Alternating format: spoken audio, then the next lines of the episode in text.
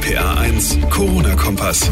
Und damit hallo und herzlich willkommen zu Ausgabe 64. Heute am ersten Tag der Sommerferien in Rheinland-Pfalz. Der 6. Juli ist es. Ich bin John Segert. Schön, dass ihr mit dabei seid. An diesem Montag diskutiert ganz Deutschland darüber, ob wir bald wieder oben ohne rumlaufen können. Also Tatsächlich könnte man das Gefühl bekommen, es wäre derzeit weniger schlimm, oberkörperfrei rumzulaufen, als ohne unseren Mund-Nasenschutz. Um die Maskenpflicht ist eine große Diskussion entbrannt, denn Mecklenburg-Vorpommern erwägt ein Ende der Maskenpflicht. Andere Länder überlegen, den gleichen Schritt zu gehen. Wie sieht Rheinland-Pfalz das Ganze? Steht die Maskenpflicht auch hier auf der Kippe? Dazu gleich mehr. Außerdem sorgt heute ein sehr interessantes Experiment aus der Eifel für Schlagzeilen. Dort lernen gerade Hunde das Coronavirus zu erschnüffeln. Kann das wirklich funktionieren und wie sehen diese Tests genau aus? Auch das erläutern wir später in dieser Ausgabe. Jetzt aber erstmal ein kurzer Nachrichtenüberblick. Die deutsche Corona-Warn-App ist nach gut drei Wochen Verfügbarkeit über 15 Millionen Mal heruntergeladen worden. Das hat das Robert-Koch-Institut heute mitgeteilt. Bundesgesundheitsminister Spahn hat die App erst kürzlich als ein Werkzeug von vielen im Kampf gegen Corona bezeichnet. Sie sei aber kein Allheilmittel. Wir müssten trotzdem weiterhin Abstand halten, Masken tragen und Hygieneregeln einhalten, so Spahn. Das Pharmaunternehmen CureVac aus Tübingen bekommt von der Europäischen Investitionsbank einen Kredit von 75 Millionen Euro, unter anderem um die Herstellung von Impfstoffen gegen das Coronavirus voranzutreiben. Vor gut einem Monat hatten die deutschen Aufsichtsbehörden CureVac grünes Licht für eine klinische Studie mit einem möglichen Corona-Impfstoff gegeben. Zuvor hatte der Bund angekündigt, sich mit 300 Millionen Euro an CureVac zu beteiligen. Wer war heute schon einkaufen? Schnell vor der Arbeit vielleicht, weil es nach Feierabend wieder so voll im Supermarkt wird? So oder so, an der Maske geht kein Weg mehr vorbei und ja, es nervt. Erstens, immer dran denken, habe ich sie dabei oder habe ich sie doch vergessen? Zweitens, das Tragen. Man sieht nicht richtig, die Brille beschlägt und, und, und. Kein Wunder also, dass diskutiert wird, ob wir das Ding überhaupt noch brauchen. Mecklenburg-Vorpommern meint, nein, andere Länder denken darüber nach. RPA1-Reporter Olaf Holzbach, was sagt Rheinland-Pfalz. Also Rheinland-Pfalz sagt ganz klar, ja, wir brauchen den Mund-Nasenschutz nach wie vor. Klare Ansage heute aus dem Gesundheitsministerium. Eigentlich hat sich an dem, was die Ministerpräsidentin schon vor Wochen in ihrer Ansprache bei RPA1 gesagt hat, nichts geändert. Die Pandemie ist noch nicht vorbei. Das Coronavirus bleibt hoch ansteckend und auch gefährlich. Deshalb müssen wir alle Abstand halten, die Hygieneregeln beachten und Masken tragen.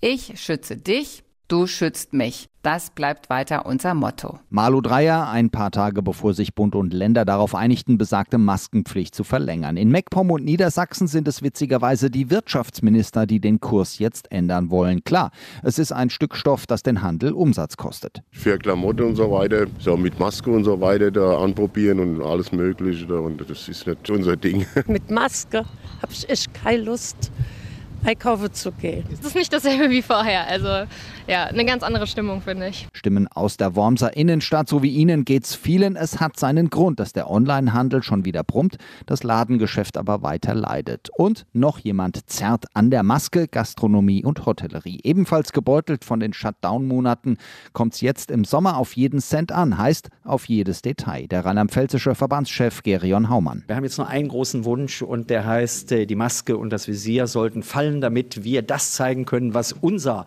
Alpen Glühen und Meeresrauschen ist. Das ist nämlich die rheinland-pfälzische Herzlichkeit und das kommt am besten rüber ohne jede Gesichtsverdeckung. Das stimmt natürlich. Der Mund-Nasenschutz in der Diskussion, Handel und Gastronomie wollen ihn weghaben. Unter anderem die rheinland-pfälzische Landesregierung sagt, wir brauchen ihn noch. Die Infos von Olaf Holzbach. Vielen Dank.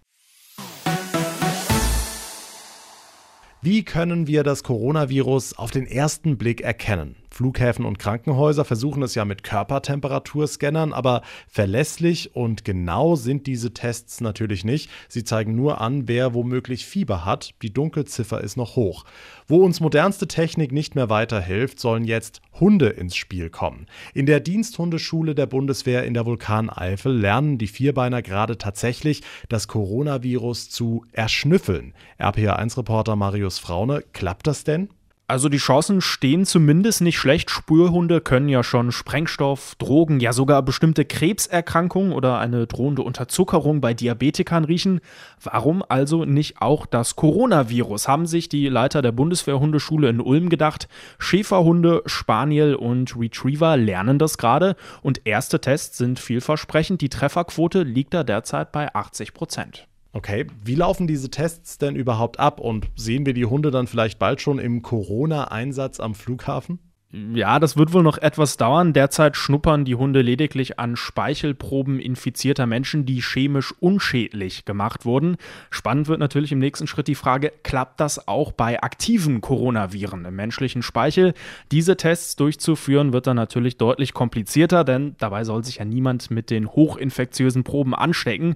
Und auch danach muss ja noch geklärt werden, wo genau wir die Hunde überhaupt einsetzen wollen. Also noch ein langer Weg. Aber wie gesagt, die ersten Ergebnisse, die sind schon mal vielversprechend. Spannende Sache. Wir bleiben natürlich für euch dran. Danke für die Infos, Marius Fraune. Und damit komme ich zum Ende der heutigen Ausgabe. Vielen lieben Dank fürs Zuhören. Wenn euch der Podcast gefällt, dann würde ich mich sehr freuen, wenn ihr ihn abonnieren würdet bei Spotify oder bei iTunes. Und wenn ihr da seid, dann dürft ihr sehr, sehr gerne auch gleich eine Bewertung hinterlassen. Mein Name ist John Segert. Ich wünsche euch eine gute Zeit bis zur nächsten Ausgabe und vor allem bleibt gesund. Der RPA 1 Corona-Kompass.